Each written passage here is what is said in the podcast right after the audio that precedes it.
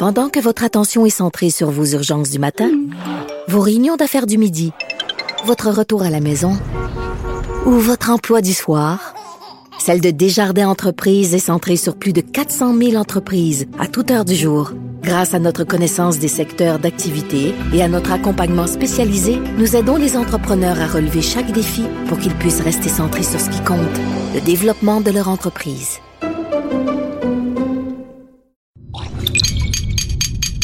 Cube Radio.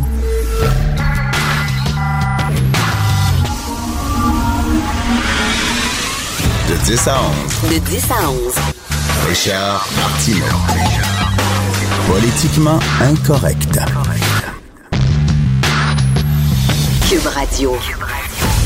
Bon lundi tout le monde, merci d'écouter Cube Radio, d'écouter Politiquement Incorrect. La semaine dernière, je parlais de cette décision du gouvernement Legault de vouloir mettre la vente, ben c'est ce qu'ils veulent, mettre la vente de potes à 21 ans, alors que ce serait euh, à 18 ans euh, partout au pays. Et euh, je disais que ça n'avait aucun bon sens. Et là, il y, a, il y a un auditeur qui m'a écrit, un monsieur de Longueuil qui a 76 ans. Il dit que son neveu s'est suicidé il y a quelques mois. Euh, il dit ça faisait deux, deux ans qu'il fumait du pot, mon neveu. Euh, il, a commencé à déprimer, à faire des dépressions. Lui, il fait, il fait un lien direct entre le pot, le cannabis et le suicide de son neveu. J'ai un de mes amis aussi, il y a quelques années de ça. Euh, son fils, malheureusement, euh, adolescent, euh, s'était aussi enlevé la vie. C'était quelqu'un qui était un étudiant brillant. il a commencé à fumer du pot et là, ses notes ont commencé à chuter. Euh, il s'est renfermé, il a coupé les liens avec ses amis, etc. Bon, et ça a amené malheureusement un suicide. Il y a beaucoup de gens qui disent ça. Et le monsieur de 76 ans qui dit, ben c'est la preuve qu'on devrait mettre le pot justement à 21 ans parce que c'est beaucoup trop fort euh, pour des jeunes de 18 ans. Je, peux comprendre fort bien, je peux comprendre fort bien la peine que ressentent ces gens-là, la colère que ressentent ces gens-là. Je veux seulement dire au monsieur qui m'a écrit de Longueuil, ben justement, il fumait du pot, votre neveu, alors que c'était illégal. Donc, c'est la preuve que, je veux dire, si quelqu'un veut fumer du pot, que ce soit légal ou pas, il va en trouver. Et si le pot est en vente à 21 ans et le gars a 18 ans puis il veut en fumer, ben il va en trouver. C'est pas parce que soudainement c'est illégal d'en vendre, d'en vendre aux gens de 21 ans et moins qu'il y a personne de 21 ans et moins qui va fumer du pot au Québec. C'est faux, il n'y a rien de plus facile que d'acheter du pot. Et c'est ce que je veux dire. Et premièrement, de faire un lien aussi euh, direct entre il a fumé du pot, il est tombé en dépression et il s'est enlevé la vie, peut-être que cette personne-là euh, serait tombée en dépression aussi, pot ou pas pot. Là. Euh, je, je, je, veux rien dire ça, je, je prends pas ça je veux pas banaliser ce qui est arrivé, je peux comprendre la colère, la tristesse de ces gens-là, mais c'est pas parce que le gouvernement a dit au Québec il n'y aura pas de potes pour les gens qui ont 21 ans moins que ça va empêcher les jeunes d'en fumer. C'est tout, ce que je veux dire. Au contraire, ils vont, continuer à en fumer, mais ils vont donner leur argent au crime organisé plutôt que donner leur argent à l'État québécois. Euh, vous avez vu, c'était le congrès général euh, de Québec solidaire. Et euh, parmi parmi le menu, euh, parmi l'horaire, parmi leur agenda, c'était on va discuter de la laïcité parce que bon, ils sont déchirés sur la laïcité à Québec solidaire. Euh, il y a quelques années, la position Québec solidaire euh, par Françoise David, c'était on appuie Bouchard-Taylor. C'était quoi Bouchard-Taylor C'était on interdit les signes religieux pour les fonctionnaires en position d'autorité, c'est-à-dire gardiens de prison, policiers, juges, procureurs de la couronne. On touchait pas aux enseignants. On touchait pas aux enseignants à Bouchard-Taylor. Et ça, c'était la ligne de Québec solidaire. C'était la ligne euh, privilégiée par Françoise David et Amir Kadir. Mais là, il y a des gens qui disent non, ça n'a pas de bon sens, c'est raciste, c'est xénophobe. La loi sur l'interdiction des signes religieux, on sait que ça touche surtout les femmes voilées. C'est ce qu'ils disent. C'est complètement faux ça touche tous les signes religieux, mais eux autres disent que c'était fait pour, pour vraiment s'en prendre aux femmes voilées. Donc, il y a des gens qui veulent interdire l'interdiction des signes religieux à Québec solidaire. Bref, ils sont divisés, ils sont séparés là-dessus.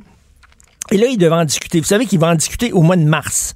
Au mois de mars, ils vont établir leur, plateforme à Québec solidaire sur la laïcité. Donc, là, dimanche, hier, c'était, on, on allait parler, on n'allait pas établir la plateforme une bonne fois pour toutes. Là on allait voir quelles seront les modalités de la discussion de mars prochain. Donc, on, en parlait pour savoir comment on allait en parler. C'est un peu ça. C'était de la mécanique. Comment on va arranger ça? Et là, ils ont dit, dehors les journalistes. On ne veut pas que vous assistiez à ça. Écoutez, là, si c'était, mettons, je sais pas, de la gestion interne de partis, par exemple, si un parti qui parle entre eux de financement, ou euh, d'essayer de recruter de nouveaux membres ou de stratégie, je peux comprendre effectivement, c'est des affaires internes. Les journalistes n'ont pas assisté à des discussions d'affaires internes comme ça. Euh, les finances d'un parti, etc. Je peux comprendre que c'est secret, mais là, c'était pas ça. C'était des discussions pour établir une plateforme. Et tous les partis, euh, que ce soit le Parti libéral, le Parti québécois, ont ces discussions-là habituellement devant, devant des journalistes. Et là, je ne comprenais pas pourquoi Québec solidaire disait, nous autres, on veut pas de journalistes. Je ne comprends pas. Et j'ai compris ce matin. Gabriel Nadeau-Dubois était un invité de Jean-François Guérin à Québec Matin à LCN.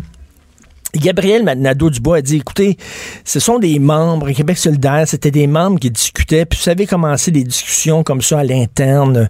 Des fois, on peut dire, euh, on peut dire des choses qui dépassent notre pensée, euh, on peut déraper, puis on voulait pas que ces gens-là, nécessairement, après ça, se fassent ridiculiser par les médias, les caricatures, les émissions du monde. Là, j'ai compris, ah, OK. Il y avait peur qu'il y avait des Pinot Caron en salle.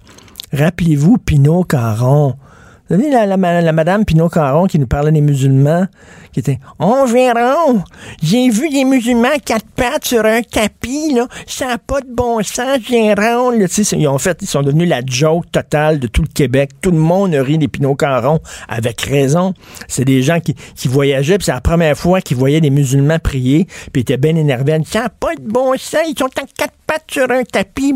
Complètement épaisse, la madame. Il avait peur qu'il y avait des Pinot-Caron en donc, ils ont dit, nous autres, on veut pas. Tu sais, c'est drôle. Québec solidaire, il adore rire des Pinot Caron de ce monde.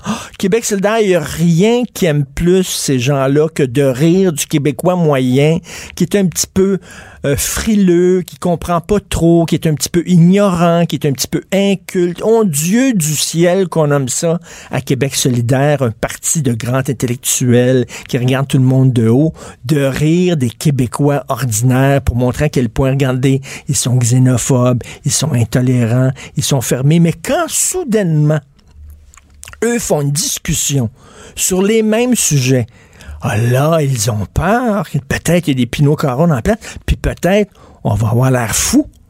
Fait qu'on va sortir les journalistes pour avoir ces discussions-là entre nous. Quand il y un parti qui fait la leçon à tout le monde sur la transparence, quand il y un parti qui fait la leçon à tout le monde sur le processus démocratique, tu te dois d'être exemplaire charité bien ordonnée commence par soi-même. Quand tu, quand tu fais la leçon, toi, tu te dois d'être exemplaire. Toi, il faut que tu sois transparent quand tu dis aux autres de l'être. Mais là, non. Québec solidaire, non, eux autres, c'est correct. Il y a une autre conception. La transparence pour tout le monde, sauf eux. La démocratie pour tout le monde, sauf eux. Ça, ça me rappelle, vous vous souvenez, euh, euh, printemps 2012 les votes sur la grève dans les cégeps, les votes sur la grève dans les universités c'était des militants qui discutaient pendant cinq heures, prenaient leur temps, puis discutaient. puis là, les, les, les, les étudiants là, qui étaient sérieux, les étudiants qui avaient qui voulaient étudier, les étudiants qui allaient à l'école pour étudier, faire des stages et tout ça, il n'y a, pas leur journée à perdre, les autres, il n'y a pas de temps à perdre. donc, ils s'en allaient. Mais là, la petite gang de militants peu et durs, ils savaient, ça fait qu'ils parlaient, ça jasait, ça jasait. Et finalement, tous ceux qui voulaient étudier, donc qui étaient contre la grève, à un moment donné, ils levaient les feuilles puis s'en allaient parce qu'il y avait d'autres choses à faire. Alors quand venait le temps du vote, c'était qui qui était là? Ben, c'était les militants pro-grève ceux justement qui sont à l'école et que les études ne les intéressent pas plus. Alors, c'était ça la démocratie étudiante. C'est une démocratie avec un gros, gros guillemet en caractère gras. Et c'est un peu ce qu'on a vu avec Québec solidaire ce week-end. Une démocratie à deux vitesses. Une transparence à deux vitesses. Ils voulaient pas qu'on rit d'eux autres. Puis on dit, vous savez, nous autres, on veut montrer l'image, on veut, on veut euh, véhiculer l'image d'un parti euh, tricoté serré. Un parti qui est vraiment là, qui est pas divisé. Nous autres, on n'est pas comme les autres partis. Là. On, on, se fait pas la chicane. Là. Euh, on, lave pas notre linge en, en public euh, devant tout le monde. Mais non, on le sait que vous êtes divisé. C'est correct. Au contraire, ça aurait été intéressant. Moi, j'aurais aimé ça comme euh, citoyen de voir quel genre de discussion, quel genre de débat il y a au sein de Québec solidaire.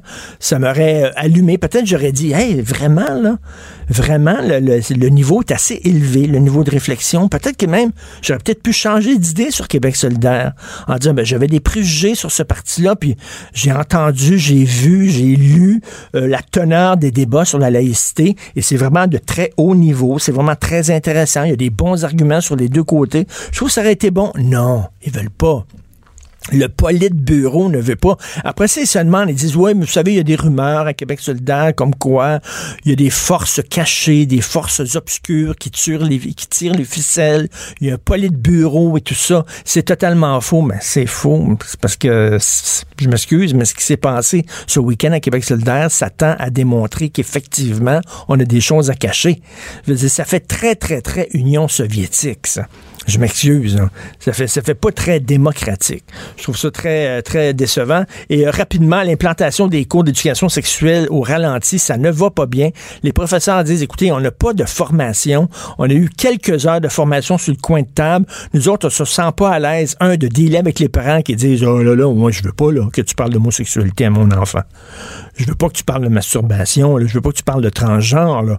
Puis que ça va le mariage, ça va contre nos valeurs, ça va contre parce que les Québécois de souche, on a de la difficulté à défendre nos valeurs, mais il y a certains groupes ethniques, culturels, religieux qui n'ont aucune difficulté à défendre leurs valeurs. Quand c'est le temps de défendre leurs valeurs, ils vont très fort. Fait que vous parlerez pas de sexe à mes enfants. Donc, les professeurs se sentent un peu dépourvus, ils n'ont pas de moyens, puis ils disent en plus, si on commence à parler d'agression sexuelle, puis il y a un enfant après ça, à la fin des classes, il attend la fin des classes, puis il vient me voir, puis il dit, ben écoute, moi, mon oncle, moi, Là, ils disent, on sait pas, on sait pas comment dealer avec ça. On n'est pas des spécialistes. C'est des professeurs. Que on demande aux professeurs de français de donner des, de parler de sexe avec les, on demande aux professeurs de musique. Tiens, toi, tu donnes des cours de flûte à bec, viens parler de fellation. Toi, tu donnes des cours de maths, viens parler de 69. Toi, tu donnes des cours de géographie, viens parler de la brouette thaïlandaise. Toi, tu donnes des cours de langue, viens parler de French. Toi, tu donnes des cours de culture religieuse, viens parler de saint. Euh, non, c'est pas comme ça. Pourquoi on donne pas ça à des sexologues qui sont dûment formés? On a ici un département de sexologie reconnu à travers le monde. À l'UCAM, oui. Notez la date. Je dis du bien de l'UCAM aujourd'hui. Je dis du bien de l'UCAM. Faut noter la date. Alors oui, en, département de sexologie, c'est incroyable. On a parmi les sexologues les mieux formés en, en Amérique, sur le continent américain. Pourquoi on ne donne pas les cours d'initiation à la vie sexuelle à des spécialistes qui sont dûment formés et qui savent comment parler aux enfants? Martineau, franchement, même avec les cheveux gris, il reste un animateur très coloré. De 10 à 11. Politiquement incorrect. Cube Radio.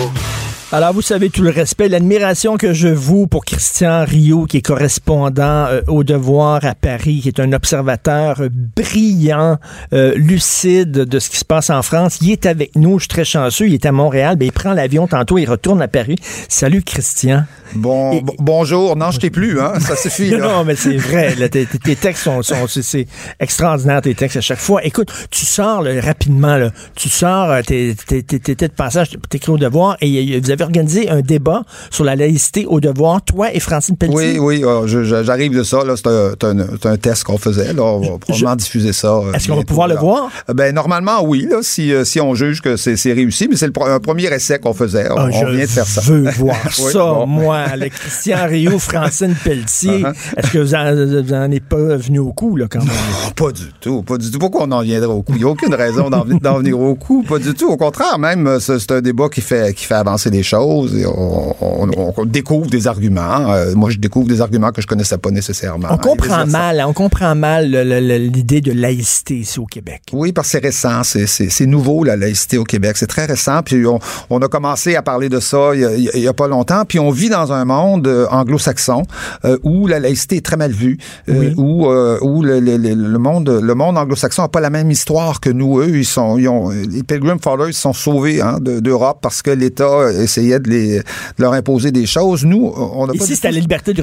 c'était la- Ils sont venus ici justement Oui, pour pouvoir avoir mais, la liberté Mais de nous, on n'a pas la même histoire. Nous, on a la- un peu la même histoire que les Français, les Italiens, les Polonais. C'est-à-dire que nous, on a subi la, domination d'une religion euh, majoritaire. Donc, on a, on a vraiment des, des- des- des- des visions différentes. C'est-à-dire, on se rejoint sur le fait qu'il faut la liberté, euh, la liberté de religion, mais eux veulent se protéger de l'État, alors que nous, on veut protéger l'État de- des ingérences, euh, des ingérences religieuses. Parce que c'est ça qu'on a connu dans notre histoire. C'est ça, c'est ça notre histoire. Et quand, quand on fait, quand on fait passer là, la laïcité ici, là, ben, par, par exemple, l'interdiction des signes religieux, là, on dit, ah ouais, mais ça vise, on le sait, ça vise les femmes voilées.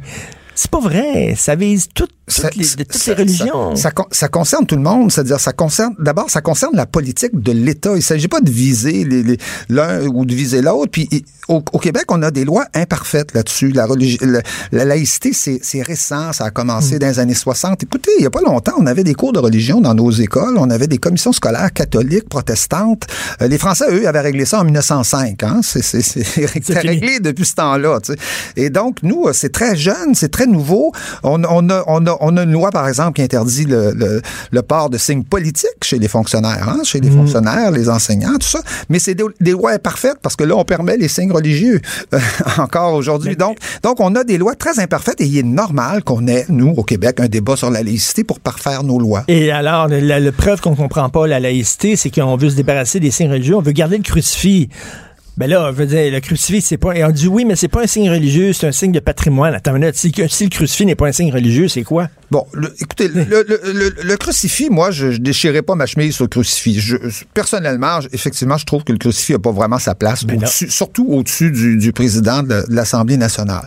Mais je considère qu'aujourd'hui, effectivement, ce crucifix-là, ce crucifix-là, p- personne ne le considère véritablement comme, un- comme, un- comme un signe religieux. C'est beaucoup plus un signe de patrimoine. Oui, mais c'est- il serait mieux, il serait mieux, à mon avis, ailleurs. Mais je, je vous renvoie à quelque chose de beaucoup plus grave. Le chef d'État au Canada est un chef religieux. Comment ça? Ben, la reine d'Angleterre est un chef religieux. Ah oui, c'est vrai.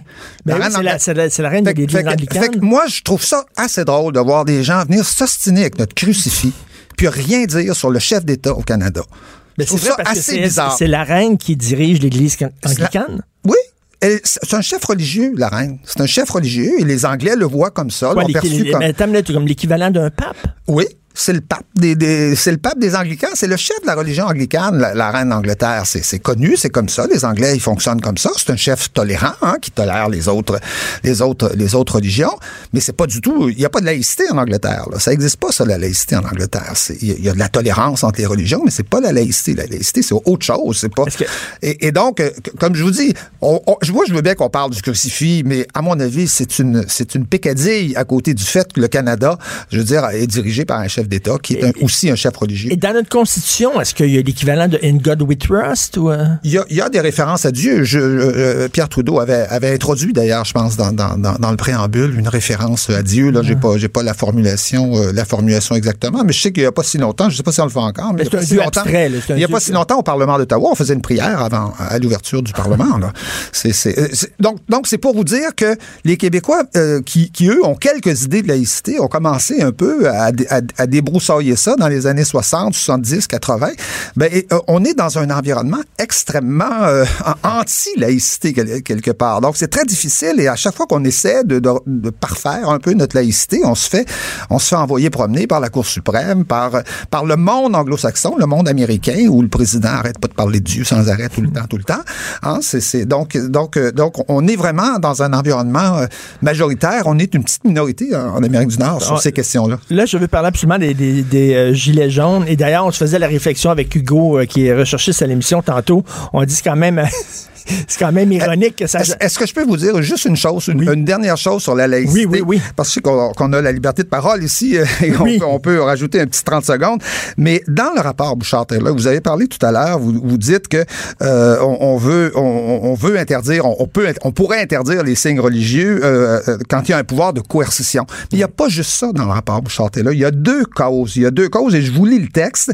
On parle, il s'agit des postes qui représentent de façon marquée la neutralité ou euh, euh, la neutralité de l'État ou dont les mandataires exercent un pouvoir de coercition. Donc, la- il y a la coercition, mais il y a aussi l'importance de marquer la neutralité de l'État. Ça, c'est Bouchard Taylor qui a écrit ça, et, ça, ça concerne l'école. Donc, c'est pas seulement des fonctionnaires en position d'autorité? Non, non, c'est pas seulement ça. C'est Bouchard Taylor, c'est écrit, écrit textuellement. Il y a deux, il y a deux raisons avec un ou entre les deux. C'est l'un ou l'autre. Et donc, la question de marquer, de l'importance de marquer la neutralité, c'est Bouchard Taylor qui a écrit ça.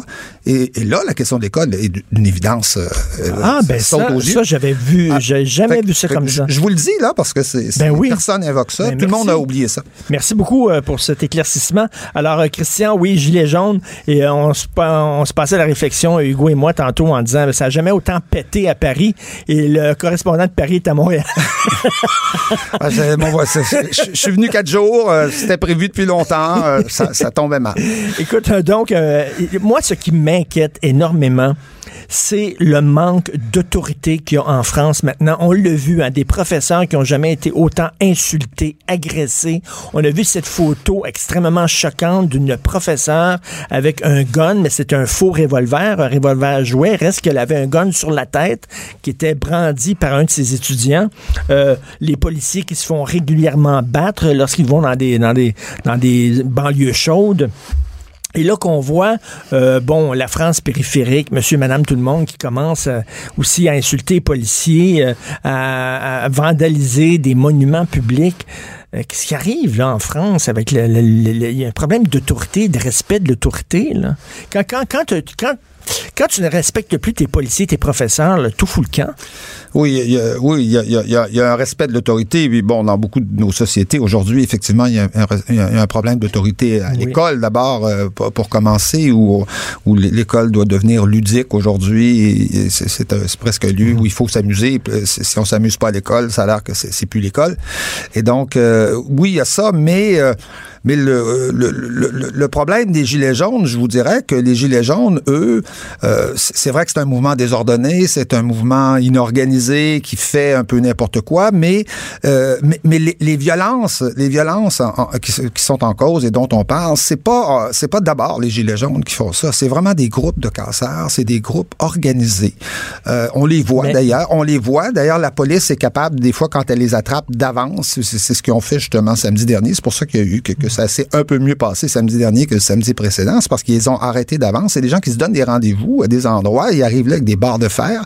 Ils arrivent là avec des billes de, de métal. Ils arrivent là avec des masques euh, à gaz. Et ils s'organisent. Ils s'en vont casser. Ils s'en Mais c'est ils la- vont casser du flic. Mais sachant ça, Mais le- les gilets jaunes, c'est pas, c'est- pas ça. À la limite, je dirais que les gilets jaunes, Non, mais- ce sont des gens qui, qui sont dans les zones périphériques, qui en arrachent, qui en arrachent et qui seraient en demande d'autorité. Mais, mais. Christian, mais justement, Christian, mais quand tu organises des manifestations et tu vois qu'il y a des groupes comme ça d'anarchistes et de casseurs qui profitent de ta manif pour euh, foutre le bordel, est-ce que ce n'est pas ta responsabilité de dire, ben là, on arrête ces manifestations-là parce que là, euh, là, à un moment donné, on se tire dans le pied, là, ça devient totalement... Oui, oui, ça serait, ça serait le cas ça- et ça, ça pourrait se faire si le mouvement était, était- était organisé. Mais vous n'avez pas idée de l'inorganisation de ce mouvement-là. C'est-à-dire que c'est des, c'est des couches de la population euh, euh, à qui, auxquelles personne s'intéresse. Personne s'est intéressé. Non, euh, traditionnellement, ces couches de la population-là est organisée dans le Parti communiste puis dans les syndicats en France. hein. Dans les années 50, c'était ça.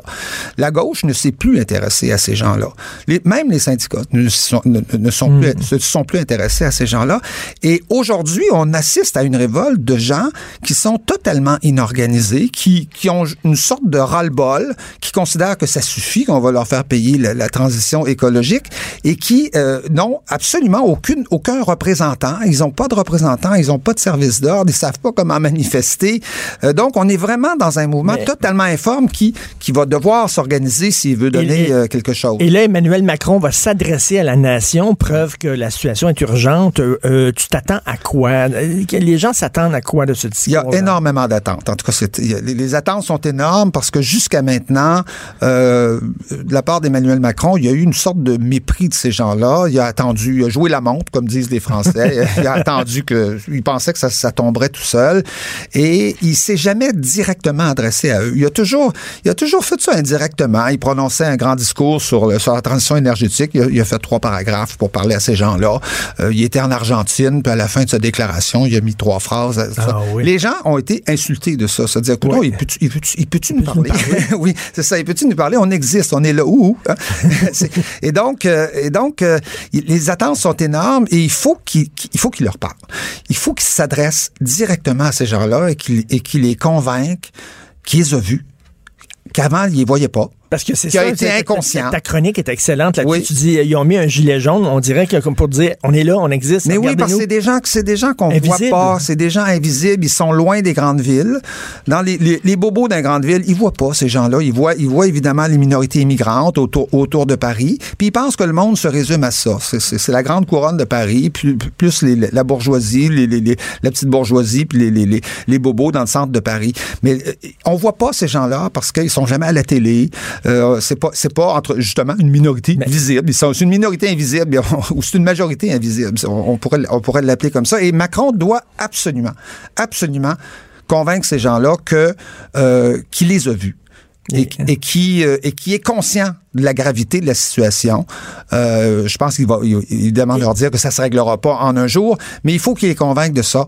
Euh, sinon, sinon ça ça, ça, ça, ça, va reprendre. Sinon, Et- ce mouvement-là va se transformer en autre chose. Peut-être de- dans un ah, parti ah, politique, on ne sait pas. Hein. Ah, de Montréal, c'est 14 heures, hein, c'est ça? Euh, oui, L'élection de, Oui, Macron? oui, 8 heures, oui, c'est Ben, ça, là-bas. merci, merci beaucoup. Merci, Christian. Et euh, la bonne raison d'acheter le devoir et de lire le devoir, c'est Christian Rio. Merci beaucoup. Il y en a d'autres bon aussi. retour. Allez. Martino, le seul qui peut tourner à droite sur la rouge à Montréal. De 10 à 11. Politiquement incorrect. Mais c'est politiquement correct de l'écouter. Comme à tous les lundis, on parle à Jérôme Blanchet-Gravel. Jérôme, ouvre-toi une petite bière. Ah oui, tout de suite? Ben oui, écoute, le 13 milliards de dollars en péréquation, ça, c'est 1,4 milliard de dollars de plus qu'on a reçu l'an dernier. Imagine, Ben oui. Imagine-toi, là, imagine-toi, Jérôme, as l'Alberta qui a participé à enrichir le pays, qui exploite son pétrole. Eux autres, ils ont zéro cent de péréquation. Nous autres, on veut pas construire de pipeline, on veut pas qu'un pipeline passe sur notre territoire pour permettre à l'Alberta de vendre son pétrole. Mais nous autres, on reçoit 13 milliards du gouvernement. Ça, ça va pas vraiment améliorer notre image au Canada. Hein? Ben, Oh ben, que c'est un peu gênant pour le Québec euh, parce qu'il reçoit beaucoup de péréquations depuis euh, de nombreuses années. Et moi, si euh, à la place du mouvement souverainiste, euh, ce serait une de mes priorités de- d'enrichir le Québec davantage, là, parce que euh, l'indépendance, l'autonomie d'une province ou d'un futur pays, ça se gagne d'abord économiquement. C'est plate à dire, mais c'est la réalité. Là. Et donc, euh, par rapport au pipeline, tout ça, ben, c'est la logique toujours. On veut pas se salir les mains, hein, Richard. Donc, euh, euh, faut faire faire la- un peu la, la job sale par les autres, par, par les méchants Albertains, euh, qui effectivement, je veux dire, euh, ils sont pas, c'est pas, c'est pas des gens parfaits. Les sables bitumineux, c'est loin d'être parfait, tout ça. Mais on a des richesses naturelles au Québec. Euh, Est-ce qu'on peut avoir des énergies qui permettent de les exploiter de manière propre, assez propre? Euh, mais, mais écoute, euh, si le Québec veut prendre son destin en main, il doit prendre son destin Ben oui, parce en main que- aussi. Là. Parce que là, l'Alberta, leur pétrole, on le sait, le, le- le- le- prix du pétrole est, est très bas. Ça chute. Pourquoi? Parce que les autres sont en surplus. Ils ont un surplus de pétrole, donc ils doivent le vendre à l'extérieur. Pour le vendre à l'extérieur, entre autres pour le vendre aux États-Unis, ils ont besoin d'un pipeline. Mais nous autres, on dit non. Nous autres, on veut pas là, que votre pétrole transite sur notre territoire, mais on veut que votre argent, on veut que votre argent transite en tabarnouche dans nos poches, par exemple. Ça, le 13 milliards, on va le prendre. Il y a, il y a un côté, là, pff, moi, e- être, être un Albertain ou être un, un Canadien de l'Ouest, je serais un peu furieux contre le Québec quand même. Ben, tu sais qu'il y a quand même un mouvement quasi indépendantiste en Alberta. On dit même que le gouvernement Harper, qui est un gouvernement qui était pro-Ouest, pro-Ouest canadien, pro-Alberta, a sauvé un peu l'unité canadienne et ça, ça a été sous-estimé au Québec. Mais à une certaine époque, avant l'arrivée du gouvernement Harper, il y avait vraiment des forces ultra-conservatrices, quasi séparatistes albertaines et c'était une des raisons euh, parce qu'il y avait l'impression de payer pour tout le monde euh, les Albertains. Autre chose, euh, le pétrole albertain, il est pas pire que le pétrole d'Arabie Saoudite. Hein. On parle souvent d'indépendance énergétique. Moi, personnellement, je préfère acheter du pétrole canadien. Ben oui. Euh, que, écoute, je sais pas quel pétrole je mets dans mon auto le matin, là, Richard, mais je veux dire, je préférerais encourager des méchants Canadiens anglo que des, des, Saoudiens euh, qui, excuse-moi, là, mais c'est pas le paradis des droits de l'homme, l'Arabie Saoudite. Je pense que c'est pas une grande nouvelle. Donc, on parle d'indépendance énergétique, tout ça. Ben, la question se pose et, parlez-en à, à, la, à Raif Badawi, parlez-en à sa femme, ben et euh, encourager des, des pétromonarchies euh, euh, théocratiques qui, font lapider des gens à sa place publique, c'est pas vraiment mieux. Là. Et écoute, la péréquation aussi, ça, c'est faut pas faut pas se cacher, c'est du BS, c'est un chèque de BS qu'on reçoit là. La péréquation, c'est pour aider les provinces à avoir des programmes sociaux que les autres provinces peuvent avoir. Mais là, ce qui, là, ce qui est un peu bizarre, c'est que nous autres, qui vivons de péréquation, on reçoit 13 milliards de, de, chèques de BS, on se paie des programmes sociaux luxueux, mur à mur, que même les provinces riches ne se paient pas. Parce que les autres, ils disent, on n'a pas les moyens de se payer des garderies, des CPE à très bas prix. Eux autres font attention avec leur argent, gèrent de façon responsable leur argent, reçoivent pas une scène. Nous autres, on reçoit de l'argent du gouvernement, puis avec cet argent-là, ben, on se paye des, des programmes sociaux que les autres provinces sont pas capables de se payer. C'est incroyable, ça. Oui, puis le problème, c'est que le, Québec, c'est quand même, si je me souviens bien, c'est la deuxième province la plus populeuse au Canada. C'est bien ça, après l'Ontario? Je pense que oui, oui. Puis une des plus pauvres. Donc, ben c'est ça. Donc, euh, il y a quelque chose qui, il y a un débalancement. Là, tu vois, euh, une province avec 8,2 euh, millions de personnes. Je veux dire, on a un potentiel. Là, je veux dire, qu'est-ce qui explique tant ce, retard économique-là? Encore là, je pense qu'il faut pas tomber, tu sais, dans, dans, dans la logique qui, qui, qui veut que euh, quand, on, se compare, on se console aussi. Là, je, veux pense pas que le Québec soit un pays du tiers-monde, là, puis euh, je pense que ça reste un pays riche. Mais, mais par rapport au Canada, il euh, n'y a rien qui explique vraiment ce retard-là et, peut-être qu'il y a un petit coup de barre à donner côté côté libre entreprise et tout parce que il faut il faut aller de l'avant puis il faut il faut développer davantage l'économie Complètement. Écoute, tu voulais me parler de quoi? De quotas d'élèves asiatiques dans les ben universités américaines. C'est quoi ça? Oui, ça, c'est un phénomène. Ça fait à peu près, ça fait quelques années maintenant qu'on en entend parler aux États-Unis, mais là, ça revient. Euh, ça revient dans les médias. Ben, de temps à autre, à chaque deux, trois semaines, il y a quelque chose qui sort là-dessus dans les médias américains. En gros, là, à quoi, en quoi ça consiste, Richard, c'est que il y a plusieurs cas, il y a des poursuites judiciaires qui visent d'ailleurs l'université Harvard, qui n'est pas une université là marginale, disons, et, et qui, euh, ben c'est ça, il y a des universités aux États-Unis qui sont en train de se faire prendre parce qu'elles discrimineraient euh, les asiatiques à l'admission, c'est-à-dire que euh, on s'arrangerait en faisant passer des tests pour avoir moins d'asiatiques, des où ils appellent ça des Asians Americans. Oui. Donc en avoir moins pourquoi? Parce que les Asiatiques performeraient trop. Donc, il y aurait, euh, comme les Asiatiques, disons, auraient des facultés je sais pas, des dispositions intellectuelles importantes. Mais au point de vue euh, aussi, on, les appelle les, les, mères, euh, les mères dragons, là, c'est-à-dire que c'est très, très important pour les Asiatiques d'étudier puis d'avoir des bonnes notes et tout ça. C'est une valeur euh, culturelle importante. Donc, effectivement, on, on, a tous allé au cégep à l'université, puis on les a tous vus, les étudiants asiatiques, là. Ils étudient en maudit. Ils sont pas sur le party, ils sont très, très sérieux. Mais là, tu es en train de me dire qu'à Harvard, ils, dit, ils sont trop bons, les Asiatiques, fait que on va, on va, mais voyons ben, il y a plusieurs études, là, euh, puis des poursuites, là, je veux dire, c'est vraiment un cas euh, qui fait les manchettes. Et donc, on, fait ça au nom de la discrimination positive. Mais là, les universités s'en défendent. Harvard s'en est défendu.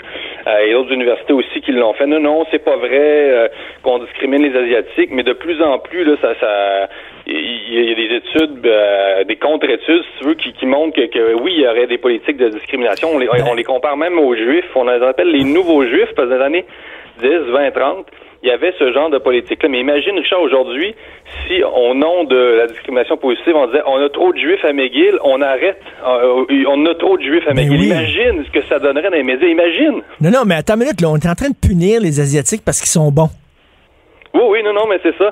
Donc, euh, c'est tout le principe de la mobilité sociale. Là. Euh, moi, je pense que le vrai antiracisme, ça consiste à, je veux dire, à faire fi des races. Je veux dire, c'est quand, tu passes un concours de la fonction publique, t'écris pas ta race en haut, euh, en haut du papier. Ben bon, non. je suis noir, je suis blanc, je suis, je sais pas de où je viens. Euh, c'est censé être seulement tes résultats qui comptent là.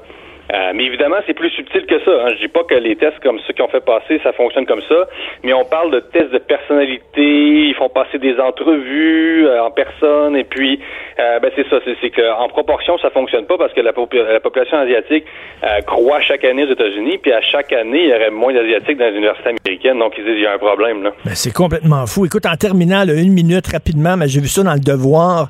Il y a des écolos qui veulent qu'on fasse comme euh, la publicité de char, qu'on fasse comme la pub de cigarettes. C'est interdit d'annoncer les cigarettes. Ils veulent que ce soit Ouais. interdit d'annoncer les autos. Attends une minute, là. On est dans une période où les médias ont besoin énormément d'argent, d'argent de publicitaire. Qui annonce un journaux? Les, les chars, les, les- les- les concessionnaires d'automobiles? Voyons donc. Ben c'est un peu fort. Écoute, euh, Écoute, là. En- en- en remarque que, tu sais, les VUS, tu le sais, Richard, j'adhère pas à la grande religion euh, euh, écolo, éco- écolo, mais concernant les VUS, est-ce que vraiment les gens en ville, honnêtement, ont besoin de véhicules util- utilitaires sport, un méga pick-up à- Oui. le plateau Mont-Royal? Non. On en... Pas sûr, En- mais, mais en même temps, de là, interdire la publicité, c'est un peu comme si on criminalisait, tu sais, euh, le comportement. Puis ça fait complètement fi aussi de la réalité des régions. Euh, tu sais, si t'as Ben pas oui. d'auto en région aujourd'hui, excuse-moi, mais tu fais pas grand-chose, là. C'est, c'est ça la vérité, là. Non, non, je trouve, Euh, écoute, je trouve ça incroyable quand même de vouloir. On dit, on veut encadrer, diminuer fortement, puis effectivement viser l'interdiction des pubs de char. Puis, puis tout est pas réglé. J'ai vu des études qui montraient que les chars électriques, c'était des autos qui il y avait un potentiel de pollution important aussi. Euh, Il y a des choses à démêler Ben aussi oui. encore. Euh, Puis il y a plein, il y a plein, il y a plein de nos vedettes qui ont signé le pacte aussi, qui gagnent leur vie en faisant Oui. des pubs de char. Qu'est-ce qu'ils vont Ouais, faire, ces gens-là, les Guillaume le Métivier, les Dan Bigra? Merci beaucoup, Jérôme. Richard Martineau. Politiquement incorrect. Cube Radio. Là, je suis bien énervé parce qu'on va parler de cinéma. Et euh, moi, euh, j'ai étudié en cinéma à l'Université Concordia. Le premier chum que je me suis fait à l'Université Concordia, c'est Yves Bélanger. Yves Bélanger qui est devenu un directeur photo extraordinaire, super bon, qui a travaillé euh, plein de films québécois, mais aussi, bon, des séries américaines, travaillé avec Jean-Marc Vallée sur des séries, tout ça. Et là, il vient de faire la direction photo du dernier film de Clint Eastwood, j'en reviens pas. Le petit Yves que je connaissais, qu'on voyait à l'université, qui est rendu directeur photo de Clint Eastwood, de Mule, puis en plus, la bande-annonce est tellement bonne, ça va sortir ce vendredi. Yves est avec moi en studio. Salut Yves. Salut. Clint Eastwood. Ouais. Tu sais, quand on se croisait à l'université, là, tu ouais. t'imaginais-tu tourner avec Clint Non, Eastwood? non. Moi, j'avais jamais eu, j'ai eu aucun rêve américain là, de carrière. De toute façon, à l'époque, on était là, nous autres, c'était le cinéma québécois, c'était Ben oui. les documentaires, on sortait à peine de, et tout, là, mais c'est arrivé. Puis j'ai, il y a eu une porte qui s'est ouverte, puis j'ai, Lui, lui, il travaille tout le temps avec le, le même monde. Il y avait un Ah oui. directeur photo qui le suit, puis le, le gars pouvait pas travailler avec lui. Et euh, ce gars-là qui, qui vient de Concordia aussi, qui était à Montréal? Non, ce qui arrive, c'est pour les actions photo, là, c'est euh, Clint, il y a son directeur photo, c'était le chef électro de l'ancien directeur photo, qui était le cadreur de l'ancien directeur photo, qui était le fils du premier directeur photo. Fait que c'est toujours la même gang. C'est toujours la même gang de Californiens qui ont appris à Hollywood et tout. Mais son cadreur, l'opérateur de la caméra, c'est un gars qui était à Concordia avec moi dans ma classe, un Montréalais euh, de Montréal. Un Montréal de Montréal, oui, ça va bien. Mais puis ça fait 25 ans qu'il cadre pour Clint, puis c'est ça. Clint avait besoin d'un directeur photo. Il a dit, regardons euh, Dallas Ben, Buyers Love. ça faisait, ça faisait, disons, euh, Steve, euh, il s'appelle Steve On, on s'est retrouvés en, en 2013. J'ai demandé de faire la fin de, de Wild, parce que toute la fin était à Steadicam, puis c'est sa spécialité. The Wild, c'est le film de Jean-Marc Vallée Oui. avec Reese. euh, Reese Ouais. Witherspoon. C'est en 2013, ça. Puis, tu sais, la Steadicam, ouais, la Steadicam, c'est un, un harnais spécial Oui. qui permet d'avoir la caméra qui flotte en marchant. Là. Puis lui, c'est sa spécialité. Puis là, on a vraiment gardé contact. On s'était perdu de vue un peu. Euh, il y a, puis, donc, Clint entend parler de moi depuis à peu près 2014. Puis il avait beaucoup aimé Brooklyn, il avait beaucoup aimé Dallas Boys Club. Et j'ai fait... euh, Steve a réalisé un film l'année dernière qui s'appelle Indian Horse. Et c'est moi qui ai fait la photo. Puis là, Clint... Il l'a parrainé le film carrément. Fait que quand ils sont arrivés pour discuter, qu'est-ce qu'on fait? Ben, tout de suite, euh, Steve s'est essayé. Il a dit, on pourrait essayer Bélanger. Tu l'appelles Clint. Oui, oui. Eux autres, ils l'appellent, c'est comment qu'ils l'appellent tout le monde? Boss. Boss. Ouais, Steve. OK. Steve, ça fait 25 ans, puis il l'appelle encore Boss. OK, attends une minute, là. bon, donc, donc tu l'appelles, blablabla. Ouais. La première fois que tu le vois, là, OK, euh, raconte-moi, là. Tu vas voir Clint Eastwood. Il est dans un bureau, tu ouvres la porte, il est là. Je suis dans une pièce comme ça, là, comme, puis j'étais avec Steve, deux autres techniciens. Euh, de, on est à Warner Brothers. Warner Brothers, c'est des immenses studios, mais il y a un bungalow au centre, vraiment rococo, pèse le floridien. Puis c'est le bureau de la compagnie de Clint. De Malpaso. Ouais. Puis son char, c'est un Oldsmobile 90 que sa mère avait, puis qu'elle est morte à 98 ans, puis il, conduit encore. puis il, est pas là. Puis moi, je parle, puis la porte est ouverte, puis à un moment donné, je vois un monsieur passer je vois un monsieur passer, puis c'est Clint, sauf qu'il est vieux, mais c'est exactement Clint, puis il a fait « Oups », il a reculé, puis il est rentré, puis il est venu me parler, mais tu sais, il était il était pareil, sauf qu'il s'appuyait avec une main sur le. Tu sais, juste pas.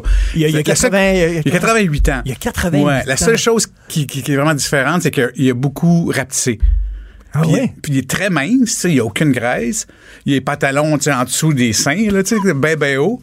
Puis c'est le Clint qu'on a toujours connu, mais c'est comme, c'est comme, il est comme vieux, mais jeune. C'est un jeune vieux. Je sais pas comment l'expliquer. Attends une minute, mais tu regardes, t'es avec Clint Eastwood. Ouais, oui, mais sauf que maintenant, il y a tellement plus. Puis qu'est-ce qui arrive aussi, tu sais, quand tu t'as remarqué, là, ça commence un peu. nous, là, on est dans la cinquantaine. Tu sais, quand on vieillit, on devient humble un peu, tu sais, parce que le monde commence à mourir autour de nous autres. Puis de plus en plus, on est content d'être encore en vie. Mais lui, imagine-toi, il y a 88 ans.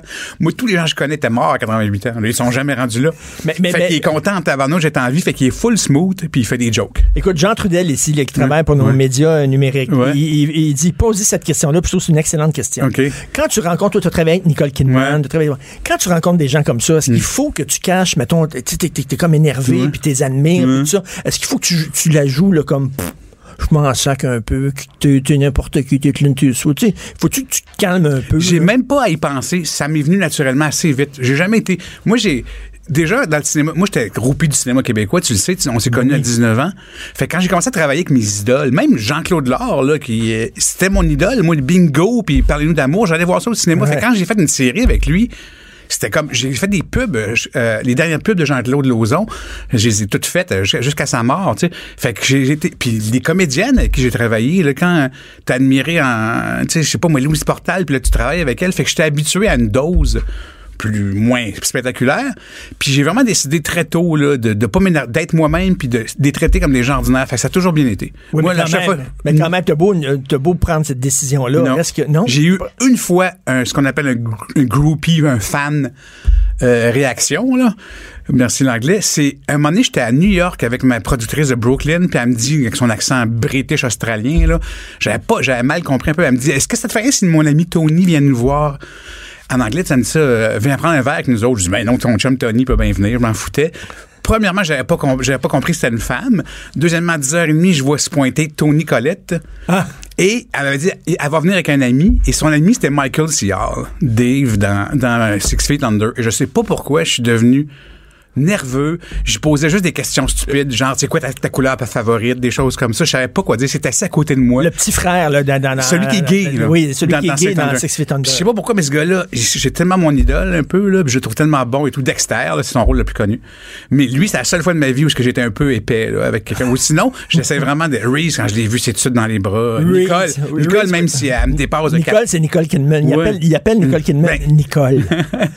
non, attends, moi, moi, je vois, je vois Nicole Kidman devant moi, je m'évanouis oui. Mais je sais pas si ils ont le tour, mais quand non, mais à part qu'elle est très grande, là, mais elle m'a-tu pris dans ses bras, elle, elle était vraiment, ils te font, ils te font sentir à l'aise. Laura Dern, c'est la même chose, c'est fou. Mais, mais, mais puis, puis est-ce qu'ils travaillent comme, euh, justement, comme, comme, tu sais, ils ont-tu un entourage, ils ont-tu une cour? Ça dépend. Quand on, comme, euh, on sait qu'il y a des Murphy, là, il vient des fois tourner à mhm. Montréal, puis, puis, tu peux pas le regarder dans les yeux. C'est écrit dans son contrat. Quand il marche, il faut que tu baisses les yeux, il faut que tu regardes. Euh, c'est des cas vraiment extrêmes. Quand on tourne, ils ont un chauffeur bodyguard. Mais c'est tout le temps des gars bien cool, qui, qui, ont l'air de rien. C'est jamais, genre, un, grand gars de 6 pieds 4, c'est du monde, là. Des beaux monsieur bien habillés euh, euh, qui ont de grandeur moyenne, que c'est souvent des Israéliens, je sais pas pourquoi. Les anciens du Mossad. Ouais, c'est ça. puis, euh, c'est ça. Mais non, non, non, non. Puis ça, c'est seulement quand on tourne. Mais direction photo, bon, c'est- c'est- il y a quelqu'un qui s'occupe de l'éclairage, mais tout de suite la photo. Est-ce que tu dois parler directement euh, au, tu peux parler directement aux comédiens, Ben, que ou c'est le réalisateur qui? Souviens-toi, dans la direction photo, tu gères, tu fais l'éclairage, tu as une équipe de- de- d'électriciens qu'on appelle qui la font physiquement. Avec Jean-Marc, cette étape-là est, est enlevée parce qu'on n'éclaire plus. On voit la lumière naturelle.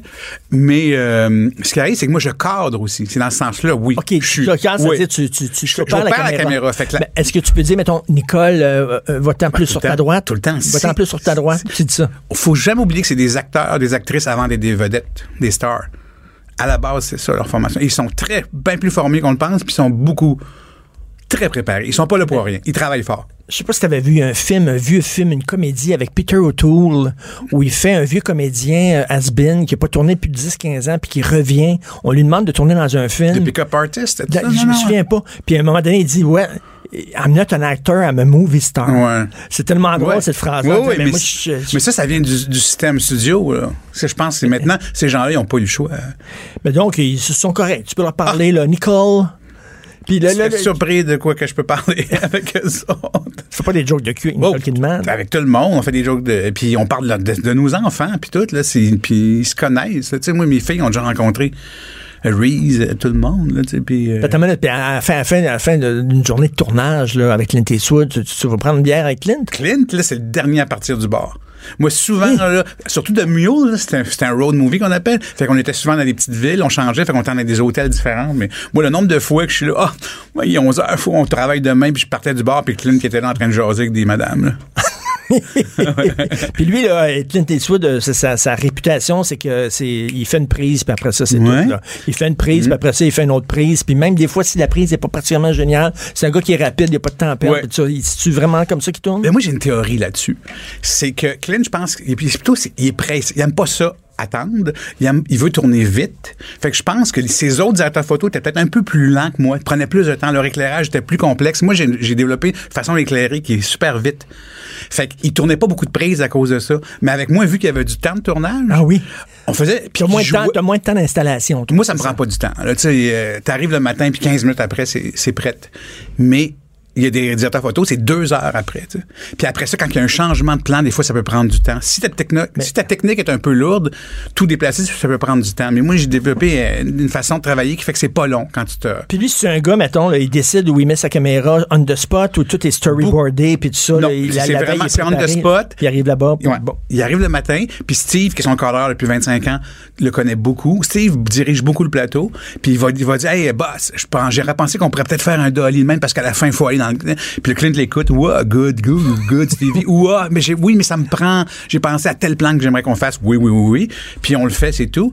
Fait que, vu qu'il jouait dedans, on a fait peut-être plus de prises qu'à l'habitude, parce que nous autres, on était techniquement, c'était un peu complexe. Il y avait beaucoup de mouvements de caméra, de steadicam et tout. Puis que des fois, il se souvenait pas de son texte. Ou il regardait la caméra. Des fois, quand il s'emmerde, il regarde la caméra. Puis là, on fait, OK, bon, je pense qu'on va couper.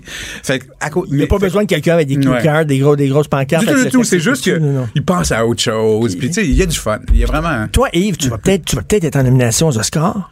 Ça m'étonne. Moi, je pense que Clint, je pense pas que c'est un, un- je sais pas. C'est un film qui va être très populaire. Ben moi, j'ai- vu la bande-annonce. La Ouais. bande-annonce, la photo est belle. La oui, mais tu sais, de nos jours, il y a des gros. on je pense que j'ai fait, j'ai fait un beau Clint. Tu j'ai vraiment essayé de faire du Clint classique, là, contrasté, là, puis les paysages, puis tout. Mais tu sais, des gros films là, euh, CGI et tout, c'est souvent eux autres qui se retrouvent maintenant ces temps-ci. Puis, puis tu sais-tu, là, comme euh, la, la porte est ouverte maintenant, puis il y a- il y, a plein d'autres réalisateurs qui vont t'appeler, vont voir le ça a déjà commencé. Je avant ça, moi, j'en Tu vas refais. travailler avec qui, là? Moi, j'aimerais travailler avec David Lynch. Les, les deux rêves qui me restent, c'est David Lynch puis Spike Lee. Ou sinon, ça va.